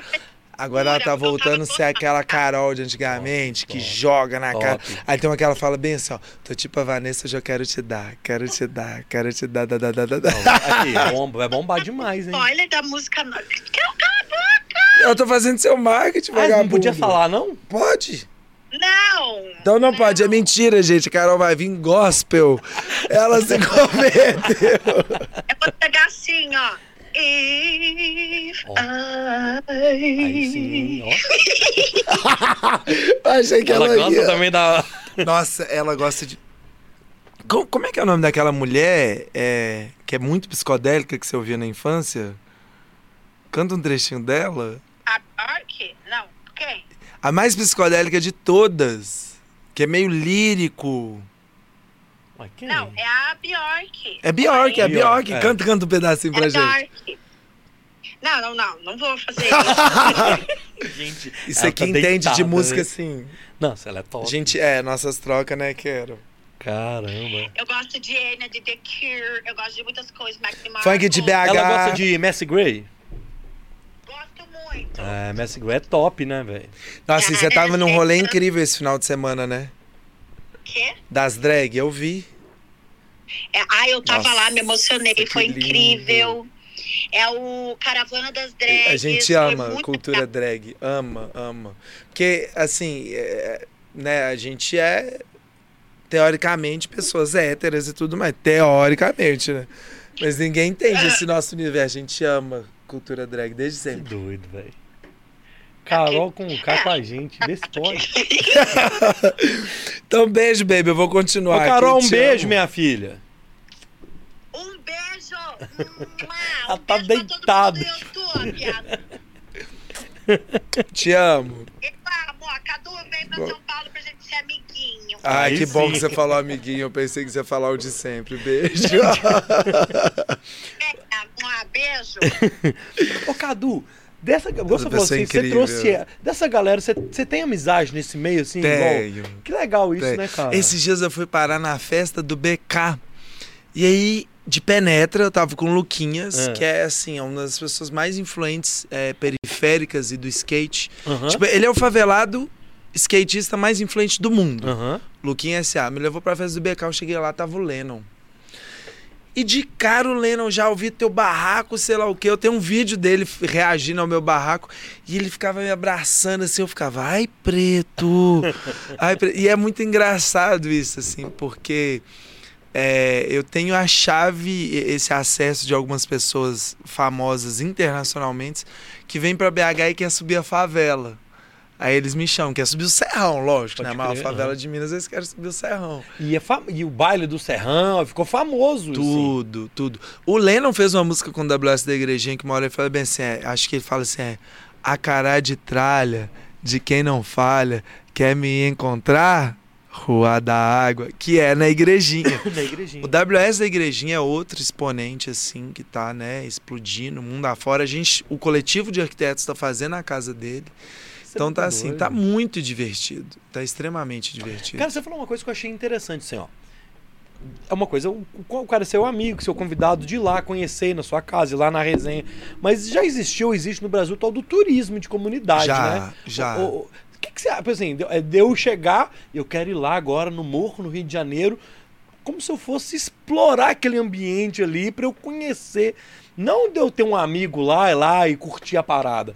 É, eu, eu quero dizer assim, tem um, um turismo meio pejorativo disso, sim, né? sim. Já teve, eu nem sei se tem Eu mais. acho que é assim, ó. A partir do momento que você não trate aquilo como um safari, tá tudo bem.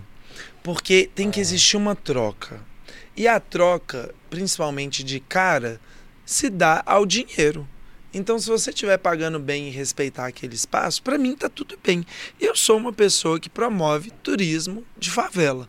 Eu gosto de apresentar. Quando eu levar Aham. vocês lá na comunidade, eu vou levar nos pontos turísticos, eu vou apresentar as pessoas especiais que fazem comidas especiais, festas especiais, rolês interessantes, lajes que são verdadeiros mirantes. Então, também existe uma curiosidade para as pessoas. É, a, própria Carol falou que esses dias o filho dela virou para ela e falou: Mãe, eu tenho que ir num baile funk de Belo Horizonte. De BH. Porque o funk de Belo Horizonte criou uma identidade própria Sim. né? Então, eu acho que a partir do momento que todo mundo tá ganhando, é legal. A partir do momento que vira um esquema de turismo, de safari, igual eu falei que você, eu tava lá no Baile da Selva, eu não filmei nada. Não porque é, eu não queria. Teve um momento que eu queria. Mas naquele ambiente eu não sabia se podia ou não, e eu preferi Você não. foi mais no respeito, Foi né? mais no respeito. E preferi viver. E nossa, tava assim. Eu tava chapando com uma galera que, que assim, sem viadagem, você não tem noção da beleza Pode dos caras de lá, sabe? Tipo assim, me jogando no meio dos caras. Tipo assim, coisa mais linda do mundo. Cara, eu almoçava direto. Como é que chama aqui? Você, foi almoçar- você almoçou lá com a gente quando eu trabalhava com vocês lá, ué? Perto do hospital evangélico. Você sobe assim uma ruazinha, assim, ó, um restaurante Era do... o Bar do Pretinho. Bar do Pretinho. E agora tá com a família. Acabou o Bar do Pretinho e tá o Barrancos. Isso antes da pandemia que eu ia. É. Agora tá o Barrancos, que é da família dele. E o Barrancos tá bombando. Você chegava Quando sábado você chega no da rua, Barrancos, assim, lotado. lotado, às vezes não dava nem pra você subir É, essa é, ladeirona, você é. tinha que subir a pé. É. Quando você chega no Barrancos, que é do irmão do Pretinho, eles vão tacar uma chave do segundo andar pro primeiro andar, numa cordinha, e você vai abrir a porta e vai entrar. E é uma casa que é um castelo, um estabelecimento lindo, gigante. Você vai almoçar com uma vista maravilhosa. Você vai estar ali com seis, sete, oito pessoas. Sua conta vai dar menos de 200 Uhum. reais. Sabe, é isso que é vida, gente. É. isso que é vida, é beber litrão de verdade, né? Ser explorado por um long neck de 18 reais na Sapucaí, não, com todo respeito a Sapucaí. Sabe? Então, eu acho que as minhas vivências são cada vez mais periféricas nesse sentido de. Você acha que é mais real essa vivência periférica? É mais real. É mais, mais real. real que eu quero dizer assim, as pessoas são de verdade, realmente. É mais real. Qualquer lugar do mundo. Eu vou te contar um exemplo. Eu estava em Salvador. Agora a gente já saiu da rádio, eu posso falar a marca Pode, dos outros. pode, pode. A Globo virou pra mim e falou assim: Cadu, você vai cobrir o carnaval de BH na rua, do seu jeito. Falei, bora. Não, aí eu já tô assim: quanto que é o cachê? O que, que eu visto? Mas eles, calma. Por enquanto, é. Não é o. Ju... Eu vou te entrevistar pra ver se você passa. Me inscrevi aqui, me inscrevi ali, Ah. passei em tudo. Quando o jurídico foi entrar em contato comigo, eles viraram pra mim e falaram assim: a grana pra BH acabou. E é o que a gente vive em Belo Horizonte. A grana para BH sempre acaba. As marcas têm dinheiro e falta investir em Belo Horizonte. Nisso eu fiquei numa revolta, porque no mesmo dia ia ter festa da favelinha e a prefeitura cancelou nossa festa, alegando que festa de rua que tinha que terminar às oito. Sendo que lá no morro a gente pode terminar meia-noite, sem problema nenhum. Aham. Mas a polícia já tinha autorizado a gente terminar às 22. Então eu fiquei tão revoltado. É, é bem white people problems que eu vou falar. Eu fiquei tão revoltado que eu falei, eu vou viajar. Aí eu falei com minha amiga do Rio, tô indo, qual que é a boa? Ela, tô indo pra Salvador. Eu falei, tô indo Tô pra indo. Salvador. Fui pra Salvador. Fugi pra Salvador. O que, que eu quero dizer com isso tudo? Prim- Eu fiquei duas semanas em Salvador. A primeira semana, eu fiquei no alto da Pedra da Sereia, que é ali pertinho do Rio Vermelho, que eu já queria ficar ali no Rio Vermelho para a festa de Iemanjá. No alto da Pedra da Sereia é uma favela. E eu não sabia que o Airbnb era dentro da favela. E era. E eu adorei, porque eu já tinha gravado com a Isa Ah.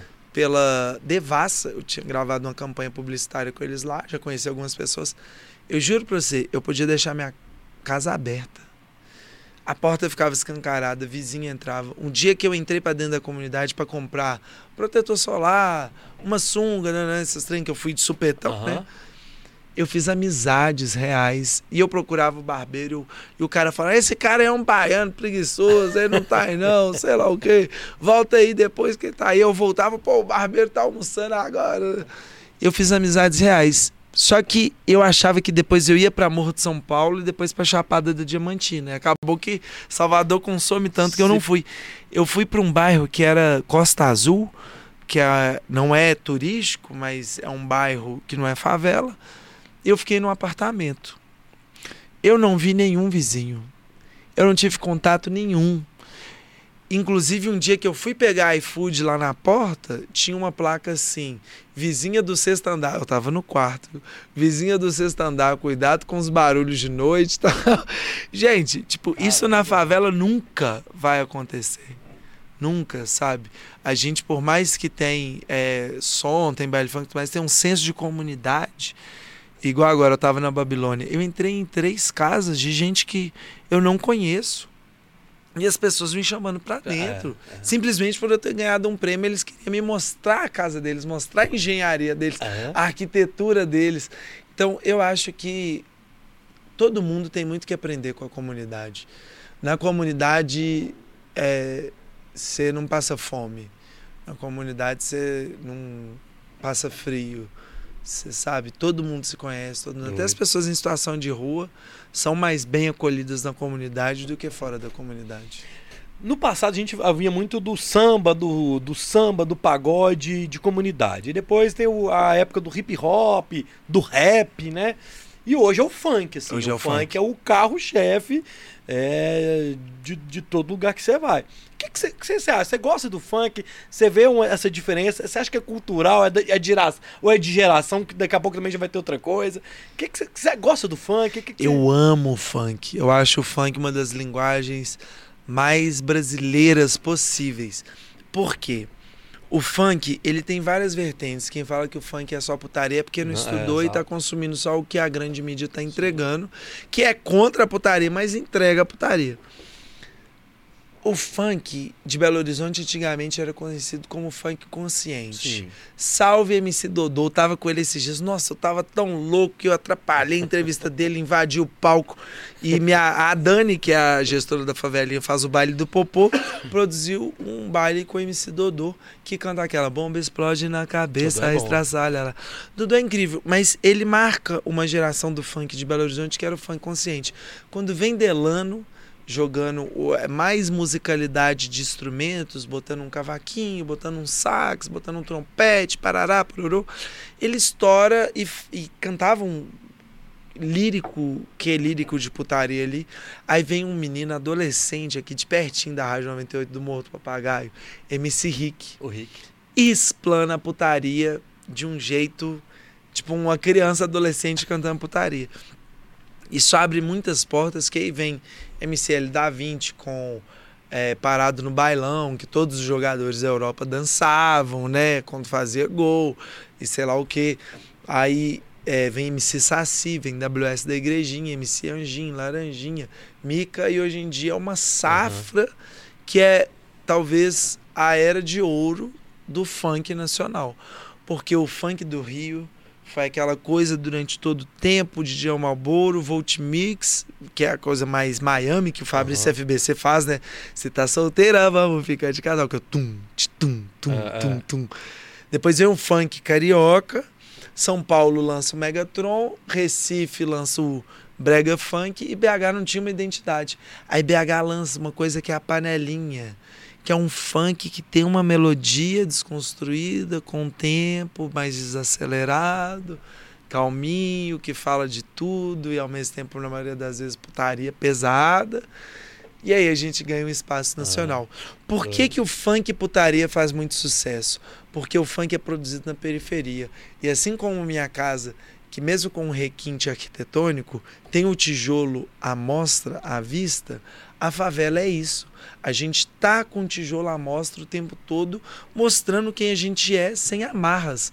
E quando eu falo de Fagner, quem dera eu ser um peixe para em teu límpido aquário mergulhar, fazer borbulhas de amor a te encontrar, passar a noite em clara dentro de ti. Eu tô falando, seu bigode na minha chota. É a mesma coisa. É a mesma coisa, só que feita com palavras diferentes. Então eu acho que a periferia tá aí para mostrar, de fato, é, de fórmula que podem colocar como esdrúxula, é, vulgar e tudo mais, mas está falando é um- uma realidade que é consumida em massa. O Brasil talvez é o segundo país do mundo, talvez eu estou errado, gente, mas eu acho que é certo isso que eu estou falando. É o segundo país do mundo que mais consome pornografia e paga de bom samaritano. E não é bem por aí, sabe? Então o funk putaria tem esse sucesso que tem por conta do que a gente é também. E nada contra, eu adoro. Eu tava no baile, eu tô falando toda hora desse baile que foi genial. É porque às vezes a gente fala isso no nosso diálogo no dia a dia, mas às vezes o cara não quer cantar isso, simplesmente o funk canta isso. Canta, porque o dia a dia E a gente canta. fala, né? E tem muito funk interessante. É, o Lá da Favelinha mesmo já fez duas trilhas sonoras incríveis. Uma baseada em poemas do Drummond, para celebrar naquele ano, acho que era 115 anos de aniversário do Drummond, alguma coisa Uhum. tipo assim.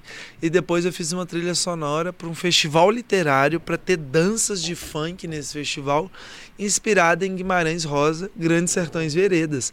Você não tem noção do tanto que essas músicas são lindas. Funk ao mesmo tu, tchá, tchaca, tu, tu, tchá, e o diabo no meio da rua, no meio do redemoinho, Doido. sabe? Então o funk ele tem vertentes maravilhosas. Eu te apresento funks educacionais, funks que contam de histórias de inspiração, funks que contam de histórias de crime. Só que o que é consumido é o funk putaria, o que é o que bomba, né? Cadu, você, já, tá, já acostumou a, Você virou um cara famoso. Você lida bem com essa fama, cara? Você já acostumou Não, com isso? Sabia que eu Você não tem lido? noção disso, sim? Então, eu fiz a propaganda esse ano do IPTU É. de Belo Horizonte. Quando saiu a propaganda, a primeira coisa que eu fiz foi cortar o cabelo. Eu tava com um cabelão aqui assim, ó, de mullets. Aí eu cortava só aqui do lado e deixava o mullet tipo citãozinho chororó das antigas. E o povo na rua falando assim: você é o menino do IPTU, né? Eu, ah, sai fora, meu. Tanta coisa que eu fiz na minha vida pra ser taxado como menino do IPTU. Então eu tenho. Eu sou muito underground, sabe? É, tem lugares que eu sei que eu vou ser, entre aspas, porque eu também não sou Gisele Bint, não. Não sou Não, um cara sim. extremamente famoso. Eu tenho esse pé no chão. Eu sou virginiano, né? É. Eu tenho muito pé no chão. Mas quando começa a sair um pouco assim, igual nessa onda da casa, eu brinquei muito com o cabelo, que eu já tava de cabelo cortado. Aí eu platinei pra ir pro Jornal Nacional. Aí eu cortei na zero pra ir pro Fantástico e botei um boné. Porque aí quando eu tô sem boné, as pessoas talvez não vão reconhecer tanto. Então eu gosto de brincar assim. Mas eu sei também ao mesmo tempo que quanto mais alcance eu tenho, mais grana, possibilidades de grana podem entrar. E também sei que é interessante para um nicho de pessoas, no meu ponto de vista, ser reconhecido. O mais legal de tudo hoje em dia é ser reconhecido na favela. Uhum. Porque antigamente eu era o menino que descia pro duelo de MCs para às vezes trazer a mídia. Eu fui Vozes do Morro. Ah, foi? A 98 era parceira da, do Ah, Vozes foi? do Morro. Eu fui que Vozes do. Morro em 2009. Caramba, velho. Tinha 19 anos, no mesmo ano que eu trouxe Carol com para Belo Horizonte. Passava na TV e nas rádios toda Puta. hora, toda hora. Caramba. Você não. Você acorda de manhã, você pensa assim, o que, que eu vou fazer com o meu cabelo hoje? Vou deixar o bigode? O que, que você. Vou pintar, vou raspar, vou fazer um moicano. Se você for entrar no seu Instagram, tem eu sei de 200 É, de formas. Você não tem um padrão, não, né? Que- qual que é a viagem? Você não Ai. gosta de seguir um padrão? Agora eu tô amando careca. Sabe por quê? Sei- sabe com quantos anos? De 39. Eu vou ficar grisalho igual você. Vai. Com 35, eu acho que eu já tô grisalho, igual meu Você pai. tá tô com com 30? 33. Ah. 33 de Eu tô desde os setembro. 19. velho. Sério? Por isso que tá charmoso desse jeito, minha gente. Com 35, acho que eu já tô grisalho. E agora o, o careca tá me dando uma coisa assim que eu escondo o grisalho. Quando eu falar, deixa um pouco mais grisalho, deixa. Deixa aqui crescer um assim- pouquinho aqui assim mais, já é. Tá tudo branco. ó. Aqui Mas assim se você tá deixa tudo branco. crescer, fica mais, é. Fica mais. Mas eu acho que eu vou virar um sugar daddy muito cedo, assim. eu fiz um rap uma vez. Eu tava. Quando eu namorei em 2019, a menina era, tinha 24, eu já tinha ele quase 30. Ela um dia falou: Você é um sugar daddy.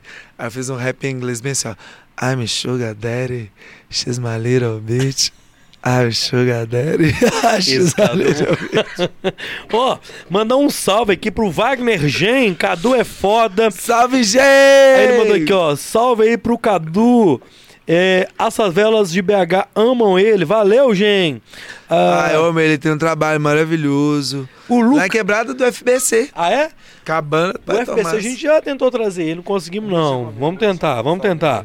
Lucas Barbosa, boa noite a todos. Ficou legal demais o suburbano com o Rafael Portugal no aglomerado Cafezal. É. Gravei com o Rafael Portugal, gente. Doido Tem, é, tem Ele esse é um mérito. maluco, né? Ele é um maluco. boa, e sabe o né? que, que aconteceu? Num determinado momento eu mostrei um projeto pra ele, que eu vou até falar desse projeto agora. Vamos falar. que é a Galeria de Arte Torre de Bebel. É um predinho vertical que eu comprei lá no morro, que tem mais ou menos 12 metros quadrados cada.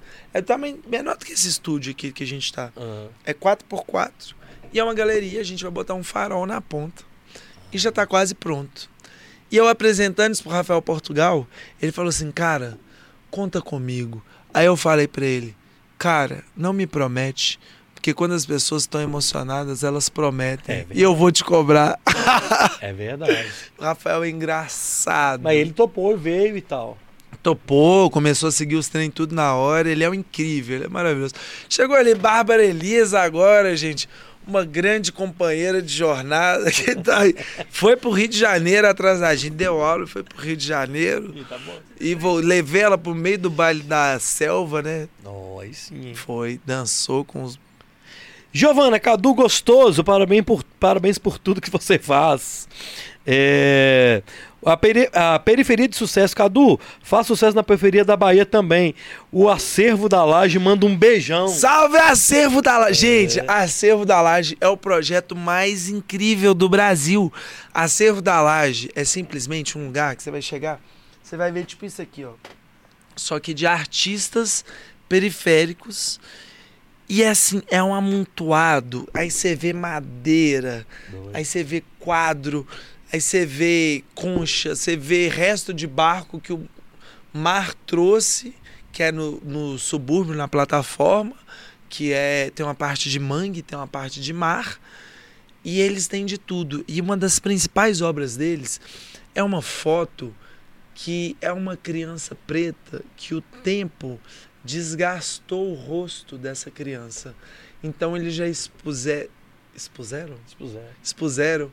Fez uma exposição no MASP de São Paulo, fizeram no MAN do Rio, dessa criança sem rosto, pretinha, que é uma foto do Brasil. Né?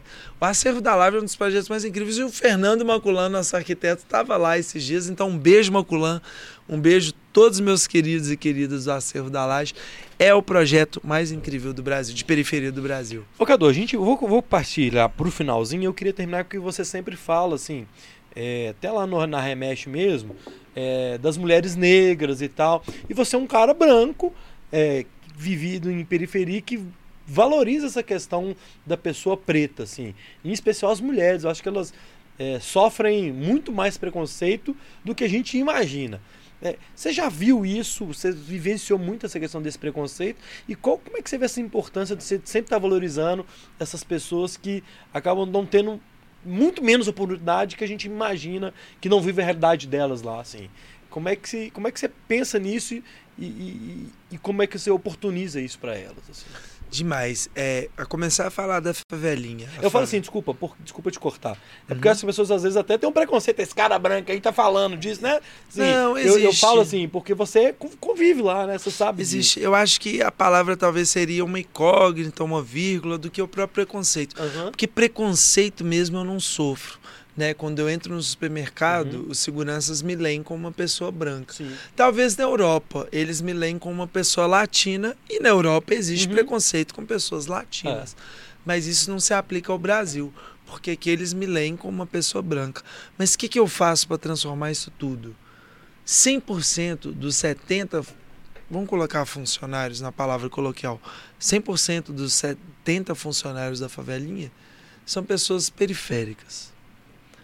A maior porcentagem disso são mulheres, são pessoas pretas e são pessoas LGBTQIA+. Então, o que eu posso fazer com o meu privilégio de ser branco e conseguir acessar marcas, conseguir Aham. acessar bancos, conseguir acessar direitos, é rentabilizar e protagonizar acessos para pessoas pretas, para pessoas LGBTQIA+, para pessoas pretas, para pessoas mulheres. Então, sim, sou branco, ser branco pro resto da vida. É um dos karmas que eu acho que eu carrego, porque meu pai, ele tá no meio do caminho e minha avó já é preta. Mas só de falar que minha avó é preta já soa como um racismo institucional É uma, na atualidade de hoje em dia justificativa, uma né? justificativa para alguma coisa no Brasil. Então, e minha mãe é branquíssima. É, eu tenho descendência italiana por Uhum. parte da mãe. E meu tio, irmão do meu pai, que é a mesma coisa fisicamente, ele é preto e meu pai é cor de do Marauaque, que é o meu pai é dessa cor, Aham. cor de filtro, cor, cor de filtro, cor de Aham. tijolo, cor de, de sabe? Meu pai é meio laranja, meio marrom assim. E mas eu não nunca, nunca, nunca falaria que eu sofro um preconceito, porque sofrer é uma palavra muito Uhum. forte e só de andar com pessoas pretas eu consigo enxergar algumas coisas.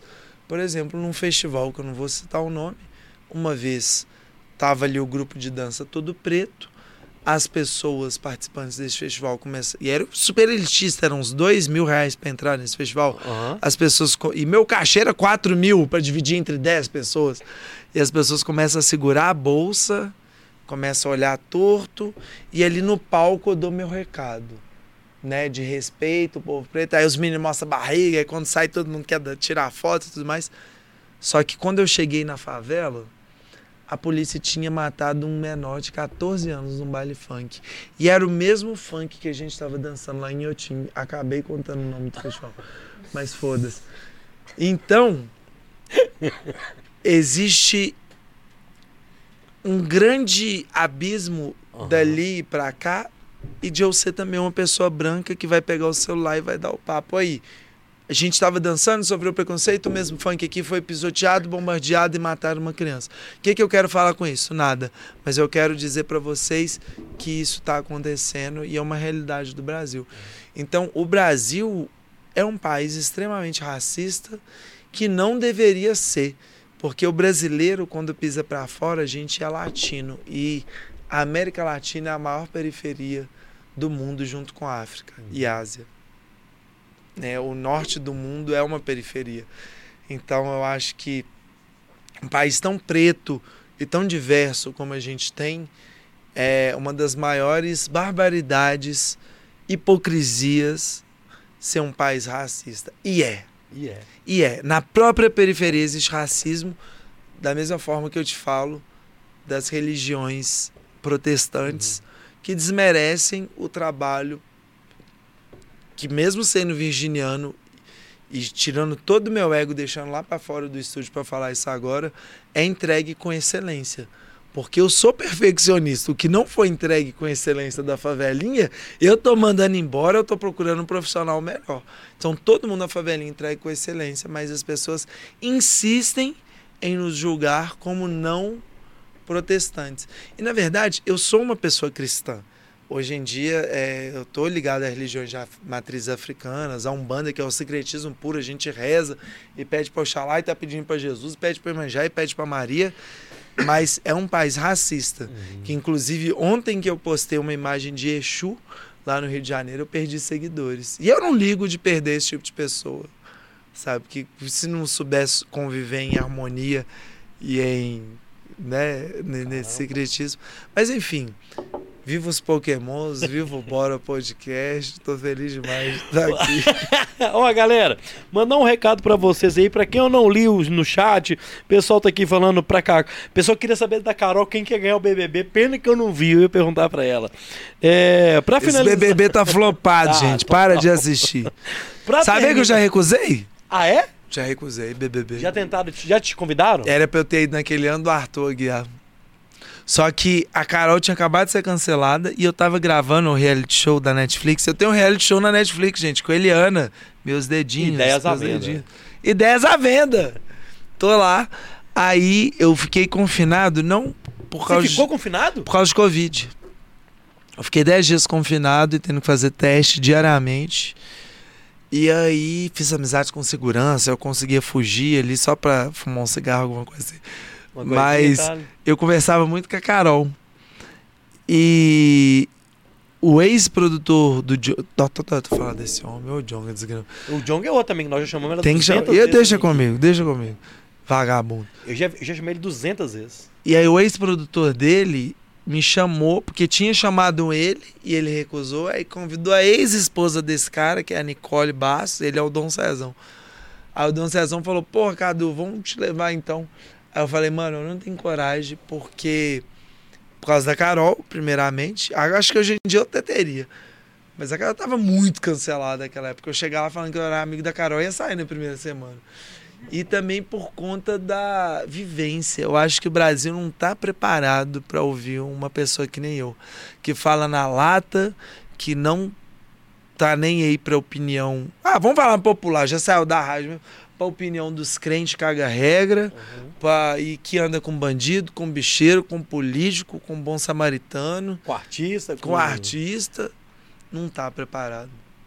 Mas se chamar de novo, quem sabe? Aí, Boninho, você tá vendo embora podcast, vagabundo? Meu, você, você ia dar um bom personagem ali, tá? Ô, aqui. Quero agradecer a todo mundo. O Guilherme mandou aqui, ó. Que aula do Cadu. E pra finalizar, Cadu, finish. Cadu, manda uma rima pro Bora. Pessoal tá pedindo aí. Você me pediu uma rima aí, eu vou rimar agora. Acessa no YouTube e na rádio é o Bora, é o Bora Podcast. Não é Mequetrefe. Eu tô é pra lá, parceiro de Marrakech. Por falar em Marrakech, já pensou, meu parceiro, se chega lá o meu Cruzeiro ganhar a Libertadores, a Copa do Brasil, mas tá ruim demais. Puta que pariu. Eu tô é de boa, parceiro, no rap bom. Rimando aqui com os meus Pokémon. Escorta Dragonite e também o Killbone. Se for pra rimar, parceiro, eu sou o Oni. Rimo em inglês, rimo em japonês. Mas eu te falar, eu odeio os português que não toma banho.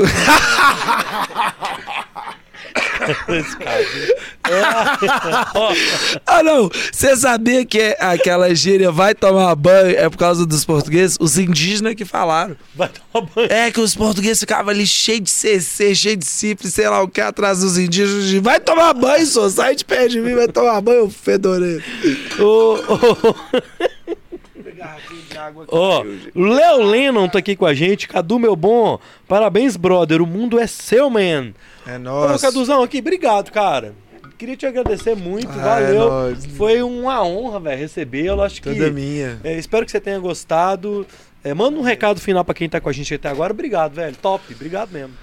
Ah, mandar um recado aí pra Dani Mendes. Salve, Dani Mendes. Se lembrar de encher o filtro do lado da favelinha, só força. Vamos ter água potável sempre saudável, porque é da caixa d'água. Quem tá lembrando do fio daí? É. Salve, salve. E salve pra todo mundo aí que tá ouvindo. Bom demais participar, Valeu, gente. mano. E incentivem as culturas belo-horizontinas sempre. Porque de fato a gente é uma roça. E quanto mais a gente dá moral pro que é nosso, e eu fiz questão de estar aqui hoje no Bora, porque é o maior da nossa cidade. E muito obrigado, 98, por essa oportunidade. Vocês Valeu, do Bora. mano. Desculpa as contrapartidas de data, minha gente, mas vocês estão ligados que é uma loucura Tá também. Mas é nóis. Mas não tinha hora melhor nós fazendo lançamento e tudo hoje. Deu certo, meu filho. Deu Aqui! certo demais. Obrigado, galera. O bo- Eu esqueci de fazer a última da, da Happy Move, né? tudo junto. ué. Ah, Você É. fez tudo junto. vamos fingir que colou com eles, né? Aqui. Obrigado pra todo mundo que acompanhou. A gente volta na quinta-feira, às 21 horas, com o Bora Podcast. Obrigado, Roger. Obrigado a todo mundo que tá aí no chat. Obrigado, Roberta. Este foi o Bora número 217. Fiquem com Deus. Até a próxima. Fui!